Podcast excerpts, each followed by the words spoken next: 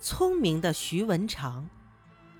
明朝有个大学问家叫徐文长，他从小聪明过人，上学以后又勤奋好学，常常受到老师的称赞。有一次，老师想看看哪个学生更聪明，他让学生提着两只盛满水的木桶，走过一座紧贴水面的小竹桥。还不准把鞋底弄湿，看看谁有办法做到。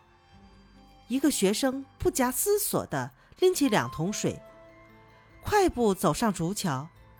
因为桶里的水很沉，竹桥被压低了，河水漫过了桥面。这个学生的鞋很快湿透了，大家一看都不敢再试了。徐文长想了想，说。老师，让我来试试。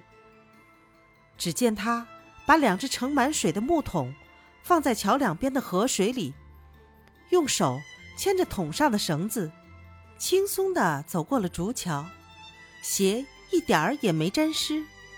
大家一致称赞：徐文长真聪明。